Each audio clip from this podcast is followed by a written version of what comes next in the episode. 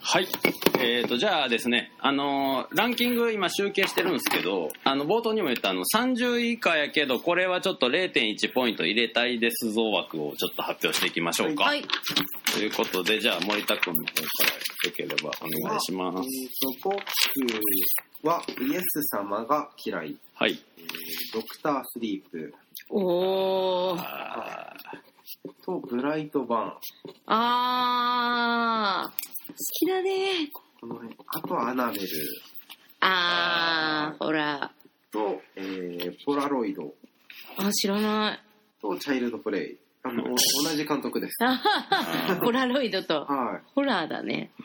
このホラー勢にちょっと、うんあとラ、ラ・ヨローナ。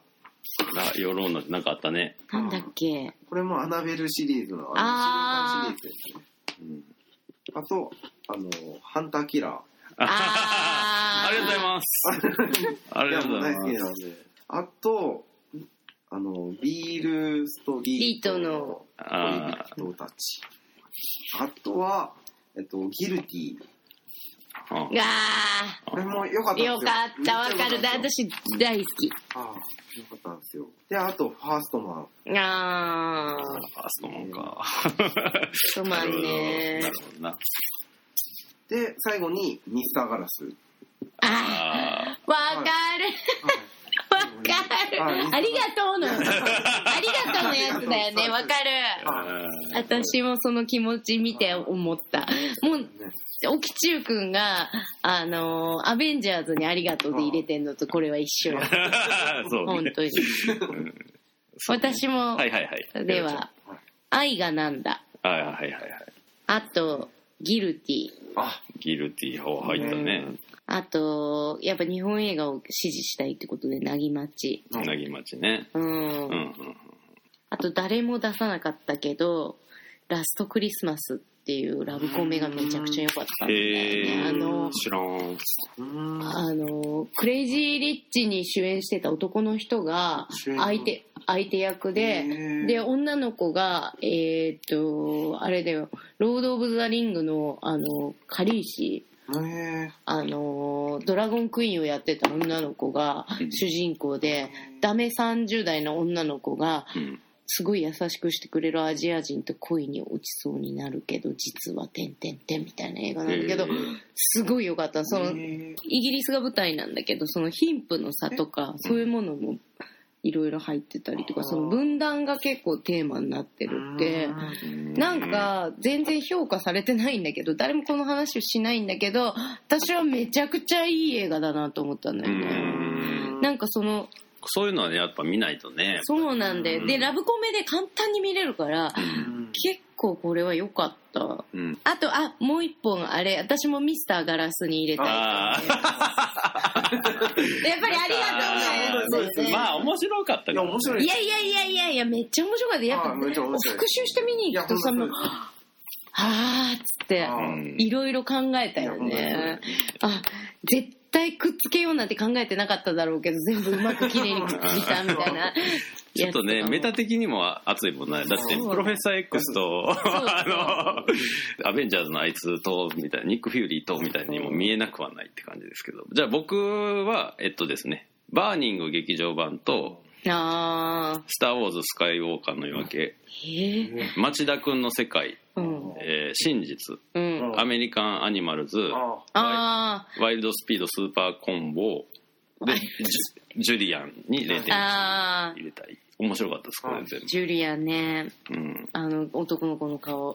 ジュリアンってさ、でもめっちゃれいい映画やねんけどさ、嫌な気持ちにしかならへんやん。なんってていうか、嫌な気持ちにさせてくれる映画だよ。なんか、もう、辛いんだよ、もう。なんか、ぐるんって裏返るのか、ならへんのかみたい裏返んないよ。ならないのか。ヨーロッパの映画だもん。もう嫌な気持ちになるあれ。嫌だよね、うん。もうあの普通。もうなんか虐待された家庭の子供の話で、で子供が全然笑わないでそのジュリアンって主人公の。うん。でもほんまかわいそうやねあの子がもうひたすら。でもお姉ちゃんが歌最後に歌うシーンがある。あれが泣けないまた。まあ泣ける。うん。でももうあの男がもう最悪すぎて最最おお父低さんが出てくるんだけうどん。そのどっちにも親権があってうん。子供はどっちも行き来しなきゃいけない。でそれをきっかけにお父さんはお母さんにストーキングをめちゃくちゃかけてくるけどそのジュリアンはお父さんがそういうことを従ってるっていうのも分かっててお母さんを守らなきゃっていう気持ちがある。だから住んでる場所とか絶対内緒にしなきゃいけないのにみたいな。そう。そうそうすごいお父さんが嫌な感じ。見せ方がめっちゃうまいよねあの映画。本当になんかあんまり見たことないカット割りというか、なんかすごい感情をすごい揺さぶってくる映像の撮り方が見事すぎて、こんな傷つけられる映画ですっていう。もうラストカラストとかもうなんかもう嫌すぎる。でもなんか私はなんでこういう映画をすごい勧めるかっていうと、そう有名に合ってる人に想像力を絶対になくしちゃいけないと思うのよ。でこういうものがあるとそういう人たちの話を聞いたりとかした時に、絶対に想像力の助けになるから、うん自分を豊かにするのは気持ちいい映画だけではないうんっていうのが絶対的なあれだからだからその気持ちよさは一切ないけどこれすごい重要な映画だと思う、まああのやっぱりあのなんていうの？おとぎ話っていうのはなんか昔々あるところにから始まって、というお話でしたって終わらないとこう現実に戻っていけへんっていう機嫌があって、っていう意味ではこれはちゃんと最後があの隣のおばあさんがドアを閉めるところで終わるから、そのそれまではカメラがめちゃくちゃ近いねんジュリアンに。そうなのよ。だからジュリアンおよびその家族に肉薄する感じでもう完全に感情移入がバリバリになるようになってんだけど最後は客観的にドアを閉めて終わってくれるから少しだけこううん。なんていうの？あ俺は観客やったんやっていう感じで終われるっていう。その場にいるような気持ちにさせられうる、やっぱ手持ちカメラの嫌さだよね。そうそううまかったね。だからアスとかはさそういうのをさやっぱりなんていうのファンタジーにして届けてくれるけど、それも大事だと思うんだけどやっぱりそのスーパーリアリティの部分もやっぱり見たいっていうね、あのそうそうそう。うん。でも明日ちょっとだけ言うとあの最後にさあの運転してるお母さんの顔を見てさ、うん。お母さんの表情で息子があることを読み取って終わるやんか、うん。あそこのあそこってどっちとも取れるのようんね、うん。だからそのあれはめちゃくちゃ本当にいいなと思って、うん。でなんかあの明日ってあのポスターが割ともうネタバレじゃないけど、うんうんあのまんまの展開で、あの実はリベンジャーはこっちの方やったみたいなことが一応オチなんやけど、あの最後に至ってえどっちやなんやろうってなるやん、あれとか上品。ああいうの。品がいいなああセンスいいなっていうね。素晴らしい。あれセでンスの良さね。もう一回回してくるあたりがめっちゃいいなっていう。で、まあ一応ここのパートで言うと、まあワイルドスピード。あはい。あー見てないのよ私。飛んでましたよ。うん、あの、何？テンポめちゃくちゃ良かったね。い。やすごかったですね。本当。うん。ポンポンポンみたいすなごいんですよ。でもね、あのね、プロレス？いやそうクライマックスがもう完どこ全に。までお前ついてこれるみたいな、もうあのなんていうんですかね、うん。意地の張り合いじゃないですけどそううん。素晴らしかったですね。まあ、まあ今回はだから、あの、二人、うん。ドウェイン・ジョンソンとステイサムうんうん。で、まあワイルドスピードファミリーの中では、だからステイサムがないまだに俺ハンを殺したっていうところが俺はそうだよ。ワイルドスピード的にはちょっとハンを復活するみたいな話のどうやって 腎臓いやもうもはや復活してほしい。復活したら俺はステイさんもちゃんと許せる感じではあるんやけど、なかったことにそうそうそう。うまくね。でもなんかあの敵が超もう人体サイボーグみたいなやつじゃないんやけど、うん。俺はブラックスーパーマンだっていうねやんか、うん。あれをブラックパンサーだって言わへん感じうん。の、ちょっとダサい感じのしてるのが、もうかこれも狙ってるからギャグとして。すごかったですね。うんなんかあのうん。あの狙い感は、いや、すごかったですよね。いや。槍とかで戦いに行けますからね。うん。そう。で監督があれやねんな。デップ2とかアトミックブロンドの人で、うんやっぱねアクションのそのまあよく言われる話だけど今何が起きててどういうパワーバランスで どういうことがなってんのかみたいなの見せ方がうまいねうん。この人。でしかもちゃんと ワイルドスピードといえば車。うん初めて見たね車の綱引き、は うん。あのーあそういう手があったかと初めての車カーアクションが見れますね、本当に素うん晴らしい。うん。あのサモアのな。ああのシリーズ、まあの感じはそうなんですよ。なんかやっぱドウェイン・ジョンソン的にもやっぱりもともとあれやし。反則って思いました。そう。本当に見見るともう、はい、うん。みたいな。で、そこからの呪文字2みたいな感じの流れがあー。すごかったんですよね。自慢字ね。でもなんかワイルドスピードってあの実はううシリーズの裏テーマうにん。世界旅行っていうのがあると俺は思ってて、うん。あそう。ああそうだからあの今回サモアか。うん。サモアと、えっと、もう一個舞台がどこやったかな。はっきり覚えてない。あそうですなんかロあのロシアかなんかも行ったよね。多分言ってました。はい。だからなんか結構動くね。うん。あのそういう意味では旅行映画としても。うん。で、でそうなるとジェミニマンなんですよね。あジェミニマン見てないわけあれはナショジオですからね。あもう本当に本当にそれこそ旅行みたいな。あはいはいはい。はい。なんかスーパーもインスタ映えする景色をどんどん撮っていきましょう。でそこに CG とウィル・スミス。 CG を合わせて。映えるみたいな映えるみたいな。バーニングって誰も見てないの？バーニング見てないんだよ。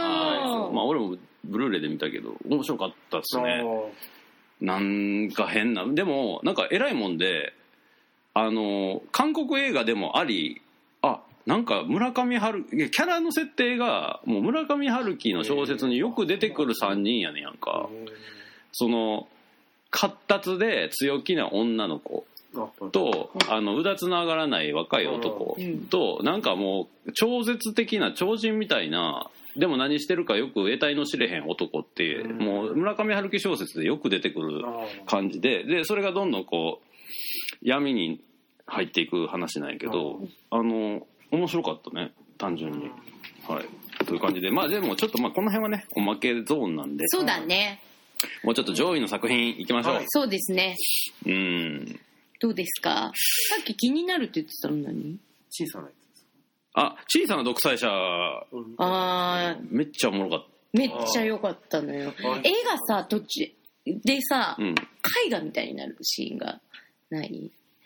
わかる？ゴヤの絵だあ違うかな。それハウスジャックビルドと間違えちゃうあそうでも途ハウスジャック中ビルド途中でも小さな独裁者もなんかちょっと古い絵みたいな感じになるのよ、いや映像きれかったしあとやっぱあのなんやろ人の悪意みたいなものがどんどん育っていく感じ、うん。なんか妙な気持ちよさがあったよねなんか、あのうわこいつここまで行くんやみたいな、うん。なんかあの普通のただの一平卒が落ちてた制服着ただけでさどんどんすごいところに上り詰めていくんやけど。ああれ？あいた。差し入れです。ありがとう。ありがとうございますマリコですえっ、と、スペシャルゲスト、スペシャルゲストのそうなんです。あのお名前こんは、ばんは、マリコです。マリタマリコです。マリコさん。マリコですマルタマリコさん、いい名前ね。そうマルマリって感じで。どうももう。ちょっとあの緊張してショットを入れてきたらしい いやいやいや、そうあのもうこたつで撮ってるようなあれやから、別に大丈夫ですけど、ね。気にしない可愛い格好ポゼッションの。ポゼッションの格好してポゼッションの格好。おしゃれしてきたすごいな。いやということでマリコさんはあちょっとじゃあせっかくなんで。あオキシューではい。じゃあせっかくなんでこの差し入れもらえますかね。ミニストップで買った。ミニストップでしばしばがしばしばが。30はされて、ベスト10だけ。10そう。あ10用意してくれた。みんなのベスト3とか一緒にあいやまず何も情報なしで言ってもらった方がいい。あなし。あそうね。でもあの、フェロさんに昨日そのお題をもらって、うんあの、振り返ったところ、昨年公開のうち見てる映画が12作しかなくて、あはははあ。っと思って、あ、やばいと思って、うん。あの、勝手に、私にとっての新作映画にした。んなでするほど。なじゃあ、うんこれはじゃあ初めて見た、じゃあランランキングっていうより参考って感じで聞いておきましょうかね、あそう。じゃあちょっとシュワシュワもらえるとりあえずあえすごい早くない？取るのもう慣れてるんで。すごい。ホストなのって言いそうじゃあじゃあ、いただきます。じゃああー今年もよろしくよろしくお願いします。じゃあちょっとマリコさんのじゃあ 3, 参考までにランキング、ね。こあマリコはねちな作ランキング。みにあの渋谷のウーピーゴールドバーガーっていうん。ハンバーガー屋で働いてんの。うーん。これ知ってますよ。あ嘘。本当ですか？私あそこ友達なんだよそう。えーサラ・ジェシカバーガーとかあるから。ケビン・ベーコンとか。そうそういう。あの、でも知り合いの、はい面白あ本当。えケビンベーコン美味しいんですか、え美味しいです。美味しい。ハンバーガー間違いない。のでもおそうなんです。ケビン・ベーコンやった時、あれの、ポリスの、そうそうそうそうポリスの映画の時に、ちょうどケビン・ベーコンが出てきたんですよ。えー、うわなんかなんか出したいなそれっぽいやつ、おじさん。僕らでやります。まマイケル・ウィンナーとかね。あ、そういう、イーサン・フォークバーガー。やるなイーサン・ポーク。そっか。そう。でそこでたまにイベントで自分のマリコの部屋っていうスナックにやったりとかもしててじゃあそんなマリコさんのじゃああランキングを聞こうかな、人のランキングが大好きなんでね我らは。そでも結構なんか、あの、あ、でも昨日、昨日じゃない、昨年公開の映画も入れなきゃなっていう忖度が混じりつつなんですけど、はいはいはい10位はゴジラでした。キングオブモンスターズ？はい。はいはいはいはいで、9位がトイ・ストーリー4。ああはいはいはいで、8位がチャイルドプレイ。ああなんか森田君と近い、うん7位う友は達じゃんうん、うんハウスジャック・ビルトにしたけど、あ、でも1頭も見たの思い出して1頭にしたんだ。ああ、いいと。うんうんうん。6位がスリザあスリーザーは結構古いね。去年初めて見て、あ、好きだなって。うんうんで、5位が、これは普通にちゃんと見たクライマックス。で、うんああ、見てない。4位が、ついに初めて映画館で見たロボコップ。ああそれははいはいはいね1位でもいいぐらい初めて見たロボコップは1位でもいいと思うで、3位はスパイダーバース。ああ、はいはいはいはいはい。で2位はマチネうん。土曜のなんとかはキスで終わああ分かった。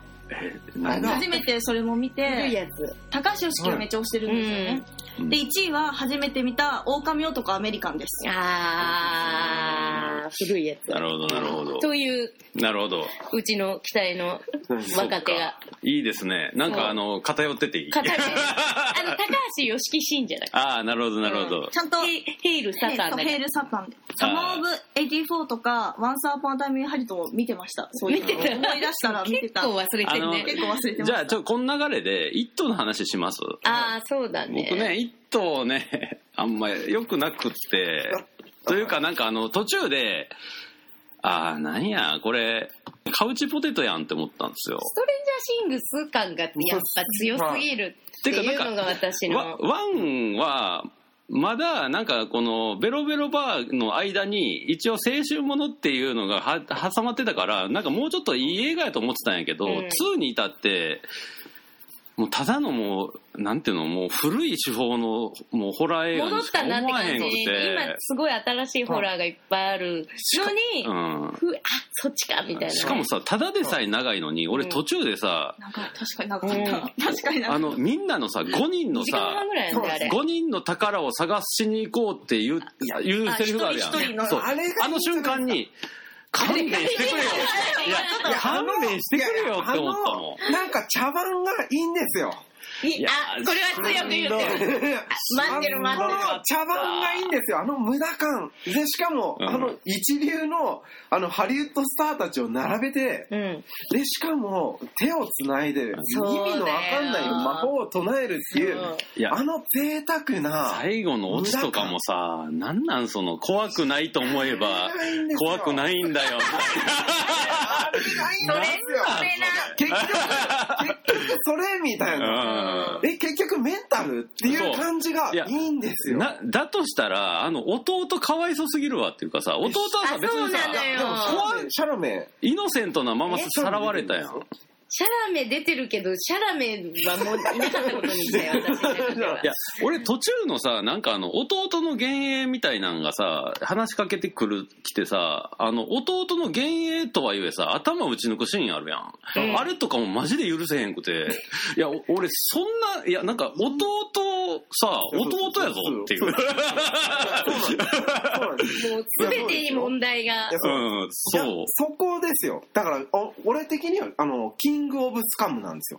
ういやスカムやったね。もうスカムとしての一級品でした。そう。だからあれみんなであの DVD 見ながうらん。酒飲んでゲラゲラ笑う映いやでも画とそうそうそう。してはさくるくるくるくるって言そうそう。ったよねそうですよ。志村後ろ的なさ、えー、みたいな。うん。でもさやっぱさう売れるってすごいよね。キャストがすごいよ。いや、キャストがすごいんですよ。ティンがジよ。ェームス・マカボイでしょ？うん。そのあたりがもうすごもういねもう超一流ばっかりいやそうそう。そう。超一流が何やってんだって感じやいやがもうなんかわけわかんない。わけわかんないよもう最後。あの時がもう爆笑で。でや。オチがあと一作目とほとんど一緒がもうえじゃあよくない？っていう気持ちになった私は。途中でさなんかあのなんていうの？実はみたいな感じでさ、あのうん何やっけ？あの、うん。クロニクル的なさなんか世界観途中で出てきたやん。なんか、うん。実はこの街にそうなんですよ。昔飛来した何かみたいな。クロニクルめちゃくちゃいい映画。クロニクル。そう。いや中身男アメリカンリバイバルクロニクルの人ですよね。嘘。知らない。え監督がさあえー、えクロニクルの監督の新作。ー一途ダメ私も一途ちょっとあのい。やあの女のビッチプリは気にならなかったですか？えあのジェシカ・ジャスティンの？そうあの女ああって思って。いやまあまあ一応親父にいたずらされてたから。けどなんか情緒不安定ぶりがちょっと気になる それはやっぱり似た者同士なんじゃない？やっぱ。あああの、あの家に訪ねた時に出てきたでかいババアは良かったけど、デザインが、デザインは良かったけど。あれは良かったすごくババア新米勇気的なあ、そう、マリユキ、そうそう、チンユやっぱりおばあちゃんが裸になるとちょっとそれはグッてきちゃうっていう。パースがいがみまくっててよかったよそね。で、でかすぎやろみたいな。かったけど、長かった。けど、長かった。2時間半でやる映画じゃない。1時間半で収めてくれたら私はあんまり文句なかったんだけど、あの無駄感はやっぱり俺じゃあちょっとあの、ぶっこ、ぶっ込む形になるかもしれないですけど、あの、一個喋りたいのがあるんでいいですか、はい。うん。あの、マリさん、ホラー好きって言ってて、で、この流れやからちょっとホラーっぽい映画を言うんやけど、う今年の俺の絶対的ワーストってのがあってですうんね、うん。これがね、ドクタースリープなんですよ。あ、さっき出てたね、ドクタースリープ。私はもうあの大好きだったんで僕はあのほんほんとこの二人に合わない。本当に許せなくて、あの映画。うん。ななんでかっていうと、あの、あシャイニングは見たけどですけどみ見た？あの、あれあれ、スリープやばそうと思って見なかった去年のヘレディタリーって見た？見ましたああでもヘレディタリー好きでしたもう大好きです。大好うん。よしダメだったあそう。嘘。ああ、そっか。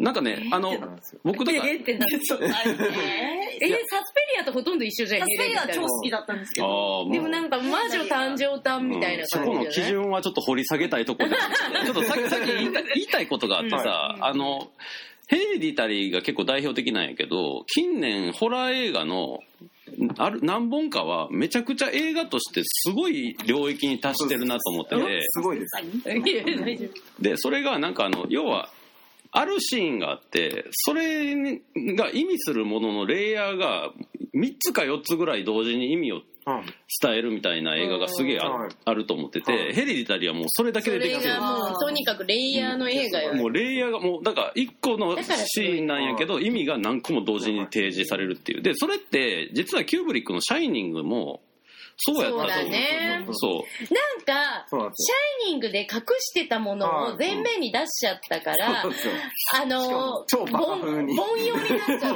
そうバカ映画になってんのよ、いやなんか改めてさ「ドクタースリープ」見る前に「シャイニング」見返したんやけど、今見るとやっぱりなんかこうあの主人公のあの頭狂っていく感じってちょっとあの、作作家活動してる人やと、うん。あちょっと一歩間違えたらこうなりそうなリアリティがあって昔見た時とちょっと意味が違う風に見えたっていう意味でも「シャイニング」ってやっぱり素晴らしい映画になってすごいよねいやすごいずーっとん。新しく見れる映画、本当に。に比べてこの「ドクタースリープ」ってあのワン一個のシーンが一個の意味しか持ってなくてしかも全部くだらんっていう。それがいいんですよ。あそれがいいですよ。しかもさ例えばファだからそれがホラーの良さだよねわかりやまあ、すい、もちろんななんかこうリメイクとか続編とかあんまり歌ってなくやってたから別にその役者が違うとかはいいんですよ。ただなんかあのファーストカットの子供が三人者のところっでてしかもい衣装が違うんですよ。あそこまでシーンがうん。一緒なのに衣装違うんですよ。え。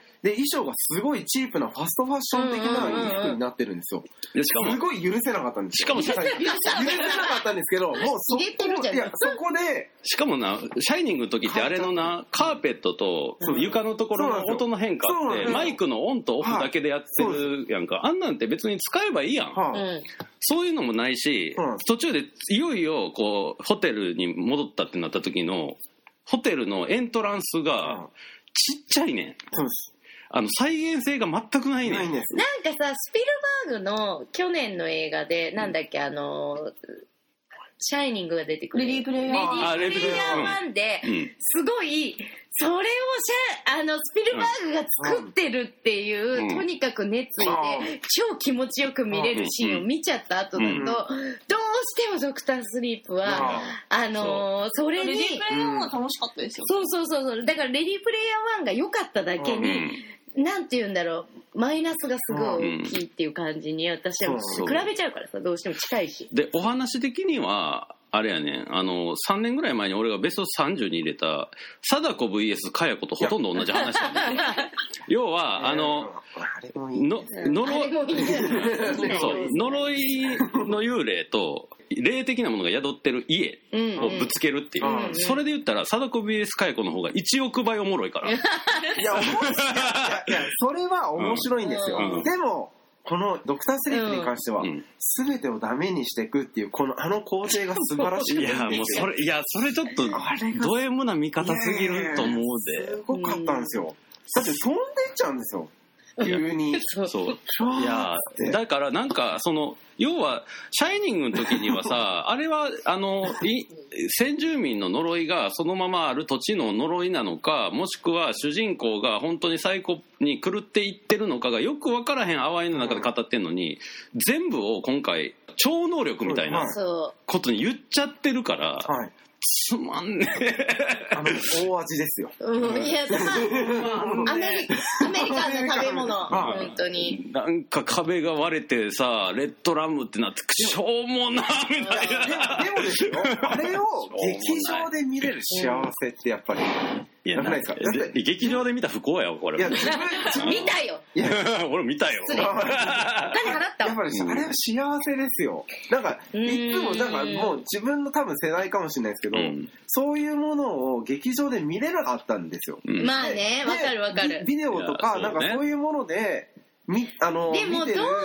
憧れみたいなのがあるので。どうせやるならやっぱサスペリアぐらいきっちりやってほしかったいやサスペリアは本当にいい映画だったねだって良いですよ。うん私も入ってるけど。え、2個目の方ですか？今回の今回うん新しいやつ。うん。あ見てない。1個目の方のサスペリアの話してました、ずっと。嘘あ1個目も良かった。いやあれこそがこん去年のサスペリアってワンのサスペリアと一部一緒なんやけど実はワンで語りきれへんかった歴史的背景とかも混ぜててものすごい深い。リメイクになってて。しかもその視覚に関してはえぐかったです。ね。めちゃくちゃ素晴らしかった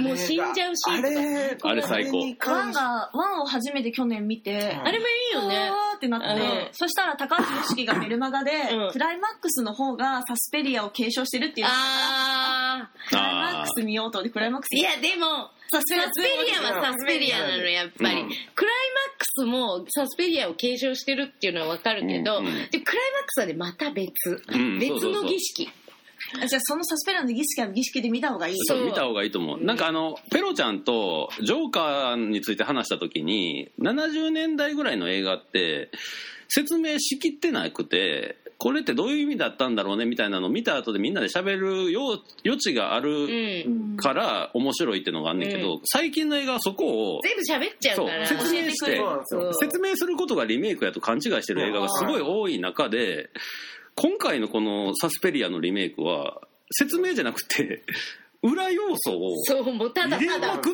ていって。俺だったらこういう裏要素があったって思ってるけどのやつ。そうそうそうそう。どんどん布団が分厚くなるそう。うんでだしかもさ「君の名前」で僕を呼んでる後にこれを撮ってんの。はい。頭がお詳しいはいもうあんなにみずみずしくて美しい映画なずにこんなに真っ赤っかな映画作るってうんうんなかなかできないから、うん。歴史ものってやっぱ難しいからね。やっぱりそういうのはね。ちゃんとやりきるのは。いやちょっともうちょっと上位。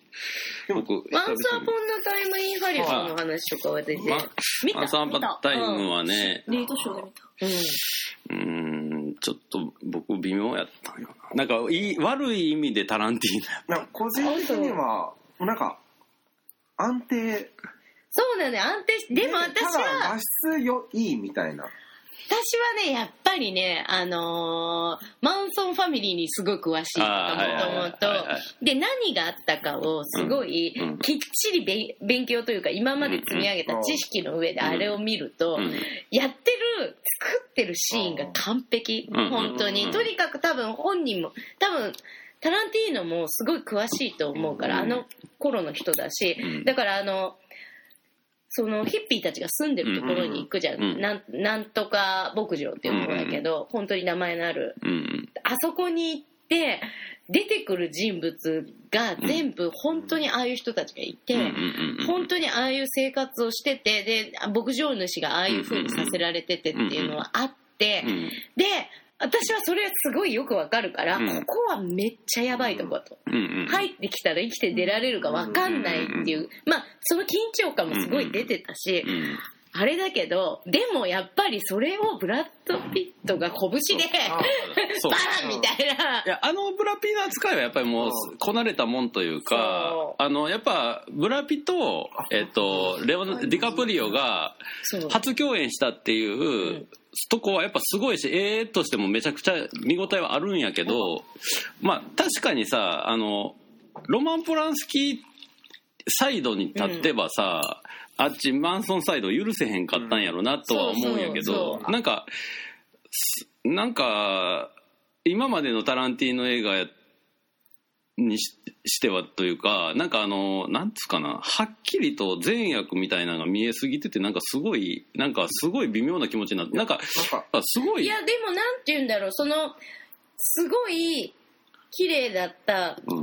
これ人気が出始めてたすっごい可愛いシャロン・テートをうん。映画の中でまず復活させるっていうのが第一の目標で、うん。で彼女にあったひどいことをうん。ないことにするっていう意味で復讐するっていうので、私はタランティーノが今まで撮ってきた復讐映画の中でもやっぱりすごいよくできてると思う。しかもうん。みんなが好きな要素火炎放射器とかが出てきたりとかそう。まあやっぱうん。で自分の映画へのオマージュもあるじゃんやっぱり。イングロリアス・バスターズとかあの辺のオマージュもあって。うん。いやもう私はやっぱ最初1回見た時にうんって思ったけど2回見てやっぱこれはいい映画だって思ったから、まあ、映画的というか映画界的には確かに正しいあのタランティーノっぽい立ち位置ではあんねんけど、うん。普通に客普通にさらっと映画を見ただけやとあまりにもブラピが強すぎるというか権力者側にいる感じに見えちゃうねんな。なんブラッド・トはいないよね。あだって雇われてるからさ。ディカプリオか。じゃなくてディカプリオ。ディカプリオはでもなんかうん。今までのそのあの俳優とそのスタントの関係って、昔はああだったのよ、うんでもその関係が今はなくなってて、うんそれの悲しさもタランティーノは入れて撮ってるって思うと、うんなんかその最後2人が別れてっちゃうとことかも余計に切ないしなんか私はすごいやっぱ映画愛にあふれた映画だからすごい好き、うんなんかなんか違和感があった俺は。本当、うんなんか少しなんかうん。そう。うん。なんかあと単純にこれもやけど長い。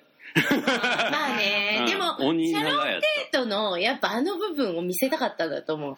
たああの可愛いた楽し本当にくこの人はちゃんと生きてたんだっていうのに、だってあそこ結構打足感がすごいじゃん、うん。見てて。だる緩いし、うん。であなんていうの？あのタランティーノ年取ってさすごい編集ゆっくりになってきたから、うん。それを考えるとそう。アイリッシュマンすごいね。あの年でね。アイリッシュマンはねまあ、僕はあのネットフリックスに入ってないんで劇場に行ったんですけど劇場で見れて本当に幸せやったのは初めてジョー・ペシをあスクリーンで見見たあジョーペシかっこよかったもうもうジョー・ペシだけでこれはもう間違いなくベスト30に俺は入れ入れなければならないと思った。ゴールデングローブではい。確か助演男優賞ノミネーションだよね、うん。取ってないのだって20年ぶりぐらいのあれやろ？復帰やろ？あの人。でもさ存在感がいやすごいよすごい。いあのまたダイナーで料理作りながら人殺す話してたし。好きだなみたいな。そうそうそう。あとなんか僕アイリッシュマンはいや3時間半ぐらいやったのかな。結構長いのよ。えぐいです。で結構しかも会話劇やったやんか。アクションがあんまないという。ソファーでちゃんと見れるってえぐくないですか？いやなのになのに全然飽きんかったし。でもさ全然アクションない中さ最後のさあのさあああれね。のーそうですね。なんていうの絨毯を敷いてるとかさ、はい。うん。あの細かい、うんこれから人殺すぞっていう演出がえぐ、うん。いやでお前分かってそうたの分かってなかったのみたいな。あそうだからそれが結構すごい面白くてなんかすげえ途中でさあの最後のそこの家に行く途中に、うん。こいつはただ運転してるだけだからみたいな感じを言った時に、うん。あなるほどと思ってなんか最初見た時すごい飲み込みづらいシーンが多かったんやけど、だんだん分かってくるのがその一個の殺しみたいなのがあって、殺すやつ片付けるやつ、うんとかがもう完全に分断されてて、うん。そいそいつら同士は会ったことがないっていう、だから見てる側も主人公を一応中心に見てるんやけど今起きてる出来事の一部しかうん開示されへんっていうのがなんかだんだん分かってきて、うん。あ面白っと思って、なんか。ただね私一個だけアイリッシュマンを見てて思うのは、もうみんな老けてんじゃんデニーロもさ、うんうんあジョー・ペシも、うん。でもかなり若い段階から本人が特殊メイクと多分 CG の加工でやってんだけど、うんでもさデニーロの若い頃って私たちよく知ってるじゃん、そうねそれと見比べちゃうとやっぱじじい感がすごいわけ、まあだったら違う役者さんうんにチャンスを与えてほしかったなと思うわけ若い頃からはいあの動けてなかったよなあのトラックの運転手から入はい。始まるあの時はもう絶対に若い子にやらせた方が良かったと思うそうねでその後にちゃんと分かるようにやったらすごい綺麗につながるのにジジイのデニーロにやらせるから 時間軸がよく分かんなくなっちゃですよあのってなんかちょっと短いんですよね。そう。あの動けてなさはあ何十年の間もあるのに。アウトレイジの最後みたいなね。だからもう本当にきつくて、うん。そうそう。私はそれはねちょっとね良くなかったと思う、予算じゃないと思った、うん。あれは。あれ多分衣装だけ見てると超変わってくそうるんですけなんだけどど で若い時のそうそうそう服着て革ジャン着てみたいのやってんだけどでもデニーロの若い頃はそうそうさやっぱそうね。さ知ってんじゃうん。んそうね。だからさあのーだでもななんかあのこれって俺運び屋と結構比較してみたらおもろいかなと思ってて、やっぱイーストウッドも90何歳で、うん。スコセッシももう80近いわけやん、うん。ってことはまあ、次撮る作品が最後かなみたいな気分でずっと撮ってる、どれがいい作品になってもおかしくないっていう意味で言うと、あの運び屋とアイリッシュマンって娘にまつわるエピソードが真逆になってて、うんそうだね。運び屋は最終的にまあちょっとややほんのちょっとだけやけど娘とこそうう和解できるけどアイリッシュマンは結局なんかそのその殺しが能力が高いくて、うん。さっき言ったみたいに一部しか請け負ってないみたいな感覚で家族とも一部しか接してないから結局娘を失ってしまうか、わけやん。でそれがしかもなんかそのスコセッシが若い時に撮ってたギャング映画の、まあ、もう最後みたいな感じとも相まって、なんかすごいスコセッシってなんかすあなんて言ったらいいんかな。こうニヒリストっていうか、すごい悲観的な考え方をこう出してきたなと思って。でこれはもう運び屋と全然違うというか。あでもなんかスコセッシの超得意技じゃん今回やってるやつ。うんうんうん。ですごいあのマフィアの中の群像劇でごちゃごちゃするっていう、だからもうと超得意技で来てこれぐらいの評価はもちろん当たり前だと思うんだよ、うんうん。でだから私はその年齢的な部分でちょっとやっぱりそういう部分で少し年取ったなって思っちゃったのまあ、うん、うん。そういうまあ、気持ちはわかるな。今の時代だったらもちろんね年寄りの役者に若い役をやらせるとか、うん。あの若い子を年取らせるとかできるけど、なんかあんなに名前の売れた人たちばっかり出すなら、若い子たちにもこの人はチャンスをあげれる人なんだから、まあね。とにかくネクストのことを考えてちゃんとチャンスをあげてほしかったなって私は気持ちになっちゃった、うん。すごい。でもそれよりも多分テクをそうなのよもう。あの人は。ルーカスがそうさもう一回スター・ウォーズ作るみたいなもんよ そうなんですよね。でもまあ衣装は本当にすごくてよくできて一たよ。番最初は絶対ポリあもう河川は全く入ってなかったんですよ。あもう全部コットンだったり ウールだったり。いや本当にそんですウールださったり。いやだってめでたわだめでたわですよ。メディアですよ。で最後死ぬ前はナイロンになるんですよ。あ。の感じがすごい良くて。うん。ポリ あの天然素材からカフェイン入れるのねやっぱり河川になるんですよ。うわそうみたいうな。うんまあなんかだからそのベテラン監督の人たちのその最後の炎みたいなのも見れた何本か見れたりしたけどやっぱ新しい監督も多かったまあそうですそうね。気はするというねそれはもうボーダーですかねらえね。イランの。イイランの監督って言ってたハッピーデスデーって誰も見てない。私見て私ない。見ましたどっちも見ましたどう見まトゥーユーめっちゃおもろくない？2U も連続でうん。見てうん。お家だったんですけど、うん。もうよかった。ハッピーデスデー自体はよくありがちなえホラーなかなんんやけど連続してみると、うん。おおってもうそう。2U があのシュタインズゲートって知ってるあはい。ああわかるわかる。あれの実写版みたいな。タイムリープしてくるんですか？めちゃくちゃよくできてタイムリープものでしかもあのいわゆるマルチバースものっていううん。かあの平行世界ものなんやけど理屈が完全に合ってる。一番なんていうのシンプルにエンターテインメントとして初めて見せたんちゃうかぐらい。あのシュタインズゲートってまあおもろいんやけど長いからさ。はい。見てみようんトゥットゥルーです。トゥーユース。トゥットゥル。トゥットゥル的なやつが全員ビッチで超いいねんな。あうん。主人公の女の子はビッチの女の子で、うん。私あのイケイケの女の子が主人公の映画見るのすごい嫌いで、うああそうなの？イケてるねホラーって女が。そホラーって基本そうなんですけどなんかその そいつが殺されるのを笑う。なんかなんかあそういう話かと思ってペって見てたら、うん母親死んでたからああ見れると思って。そこね。やっぱりね。あそこのね選択肢ね。あれはでなんか普通に、あか普通に感動しちゃうんいだよや普通に感動するあれは。う。ん。普通に感動するしワンもえいいふし振りで。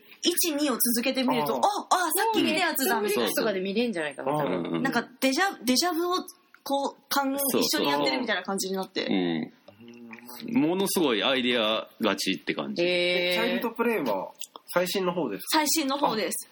あれも良かったですよね。チャイルドプレイ。人形が全然可愛くない。そうなんですよ。あんなに欲しがる理由が全くわからない。本当に気持ち悪いっていう人形うがん。なんかそのチャイルドプレイを映画館で見る前の日にうん。パージ見てたんですね。あでそのパージのガうんキ最悪じゃないですーか。はあーもうなんでなんでどすぐどっか行くもんねお姉ちゃんも子どうん。男の子もん。なんだこのガキって思ってたら、うん。チャイルドプレイの男の子は結構自分でこう、うん。腹くくってやる俺がやんなきゃみたいそれですごい評価がなん。かパージパージを見たってだけで。ああなるほどね。それとの差別化えでなんていいガキなんだみたいなそれなんていいガキいいと思ったのと、うん。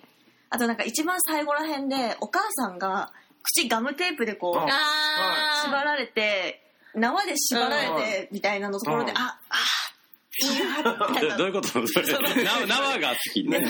そういうのをその最後そうなるのがああれなんか16歳で子供産んだっていうヤンママ設定だったのがあそこで生かされたなと思ってあグッときました。あなるほどなるほど似たようなので言うとブライトバーンとかがね。あブライトあブライトバーン。見てないなまあ結まあよかっ局。たですねブライトバーンでも予告が一番いい。一番良かったです。でもあのオチもよくなかったですか？だってあの子供が世界征服する征服するって言って全部地元みたいそうなね。でも空飛べるのにみたいな、うん。オーメンみたいになるのかなみたいなね予感を残しつつ終わるみたいな。でもまあ、まあ、くだらなくてすごい。くだらない。まあす予告が一番良かったのはねはいブライトバーンは。はホラーっぽいので言うと、うん。ハウスジャックビルドね。ハウスジャックビルドはなんか、うん、どうだですかあのなんかねあの好きなのよ私はやっぱララースいやなんかさあのでもラースにしてはすごいポップにいやポ作ってんなってッポいうップやと思った。そう。けどやっぱなんでこんなん作ったんかがやっぱどうしても分からへんぐらい町謎な映画や山解説な。っていうのがネットで買うとあるんだけど町山さんはやっぱラースは主人公に自分を投影してて、うんうん。自分はアーティストだって言ってるけど、うんうん。作れてるものがあんまりなくて、うん。作っては壊し作っては壊しっていうのをやって、うん。結局自分が本当に好きなことって何なんだって言ったら人殺しをしてるっていう話をに自分を投影してんだけど、でこれこうすごい酷評されてるわけよ。この映画めちゃくちゃ途中で退出する人続出で、なんかだけど映像センスは本当鬼そうやばだよ。途中さ本当さっき言ったけどゴヤの絵みたいなさ、ん。バーって出てきたりとかさ、最悪なことがずっと起きるじゃん、うん。子供殺したりとかさ、うん。映像がめちゃくちゃ綺麗やねんなそうなんしかもなんか見終わった後にあこれ気分落ちるんだろうなって思って身構えて見てたら全然結構なんか落ちないみたいな、バーンって地獄に落ちてエンドロールで音楽ジャーンみたいな感じで、うん。ああよかった なっていう感じで景気がいいラース・フォントリアってさ鈴木清純みたいじゃない？なんか。なんかさすごい独特の美意識はあんねんけどそう美意識はわかるんやけどなんでこれを語りたいのかがいまいち刺さってけえへん感じみたいなのが似てる。メランコリックとかさ言いたいことがよくわかる。自分メランのコリア。そうメランコリア。自分の悩み自分がうつうつとしててで世界なんか潰れちゃえばいいって思って本当に世界を壊すっていう映画だったりとかするけどなんだろうね。でもどんどん訳が分かんなくなってきててうんうんうん。すごいいいと私は思う、たいいなんかいい人なんだなって思いますよ。いい人じゃないのこの人は。あいい人そうと思う。あのなんだっけな。なんかの映画昔の映画監督のドキュメンタリーに出てきて、うんうん。でインタビュー受けてて、その人がすごい好きでラースは会いたかったんだけど、はいはいはい。あの他のキュアロンとかはあ会えてて、うん。